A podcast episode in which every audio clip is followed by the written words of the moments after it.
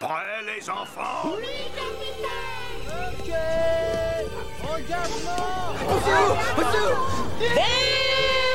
La dernière théorie tient pas la route. Deux secondes Nom de Dieu J'ai dépensé sans compter. Envoyez le film Hello, bienvenue dans la version podcast du cinéaste. Prêt à parler pop culture? Le podcast que vous allez écouter est disponible dans sa version vidéo sur YouTube avec plein d'autres choses. N'hésitez pas à aller voir. Bon, on commence? Et tu savais que Frank Herbert avait participé à la création d'une marque de chamallow Hein? Attends, rembobine. Frank Herbert était un écrivain américain, surtout connu pour avoir fait l'une des plus grandes sagas de science-fiction littéraire du monde. Il est né dans les années 20 et il a passé une bonne partie de sa vie à écrire des articles et des récits pour les vendre aux magazines. Il a réussi à faire publier quelques-unes de ses histoires, mais jamais rien de très grandiose. Et en 1959, il se rend à Florence, Pas en Italie, en Oregon. Ouais, ai rien à voir. Exactement. Et là-bas il commence à rédiger un article sur les dunes de la ville. Et étonnamment, il a jamais fini son article. En fait, il a découvert plein de faits hyper intéressants et il a accumulé tout ça, mais ça devenait trop d'infos pour un article. Alors Franck, pour les intimes, il est rentré chez lui et il a commencé à écrire un début de récit avec toutes les nouvelles idées qu'il a eues. Et pendant 6 ans, il a pas arrêté d'écrire. Après toutes ces années, il a fini son livre et il a essayé de le publier. Sauf qu'il a été recalé par une vingtaine d'éditeurs avant de réussir à signer avec une toute petite maison d'édition. Pourtant, le livre était ultra complet. Ça parlait d'écologie, de survie humaine, de politique, de religion. C'était vraiment détaillé au possible et c'était excellent. Et il a fini par recevoir quelques prix pour ça. Avec le temps, ça finit par devenir un best-seller. Il écrit 6 suites et il appelle le tout le cycle d'une. Et en 1984, il y a même une adaptation par David Lynch qui sort au cinéma. Sauf qu'avant lui, il y a un autre réalisateur qui a essayé de l'adapter en film. Et il s'est raté. Il s'est pas vraiment raté. C'est juste qu'il avait pas vraiment d'argent et qu'il est pas allé au bout de son délire. Au milieu des années 70, Alejandro Jodorowsky, un réalisateur chilien, on note la prononciation, il discute avec un producteur français qui lui dit pour résumer Je veux produire un de tes films, fais ce que tu veux, je suis là. Et là, Jodorowsky, il lui répond direct Ok, je veux faire d'une. Et le truc qui est fou, c'est qu'il l'a même pas lu, c'est juste un pote qui lui a dit que c'était bien.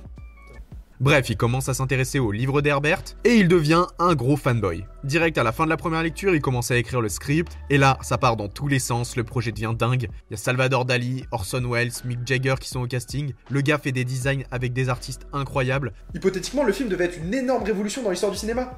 Encore plus que Star Wars. Sauf que non, du coup. Sauf que le film fait 12 heures. Du coup, les studios d'Hollywood rigolent un bon coup et le projet est abandonné par manque de moyens. Mais avant la fin, le gars a écrit une bible avec tout ce qui a été fait et on sait de sources sûres qu'elle a traîné dans les studios à Hollywood parce que ça a inspiré beaucoup de films. L'avantage, c'est que ça a permis à certaines personnes de se rencontrer pour créer des classiques du cinéma. Par exemple, pour les effets spéciaux, c'était un mec du nom de O'Bannon qui était embauché. Et O'Bannon, c'est surtout un scénariste. À ce moment-là, il avait une idée en tête, et grâce à Jodorowsky, il a pu rencontrer un certain Hatcher Giger, avec qui il va travailler sur l'esthétique du méchant de son prochain film, Le huitième passager. Donc Bannon finit le script, Giger dessine un monstre et toute une partie d'une planète, ils embauchent Ridley Scott à la réal, et une jeune actrice pour jouer le rôle principal, Ellen Ripley. Donc Sigourney Weaver, de son vrai nom, crève l'écran dès la sortie du film, et le premier volet de la saga Alien devient un immense carton international. Derrière ça, l'actrice enchaîne des petits films assez sympas mais sans plus, jusqu'en 1984 où elle signe de nouveau pour un chef-d'œuvre. Donc ça. Bah, elle a joué aux côtés de Bill Murray dans Ghostbusters.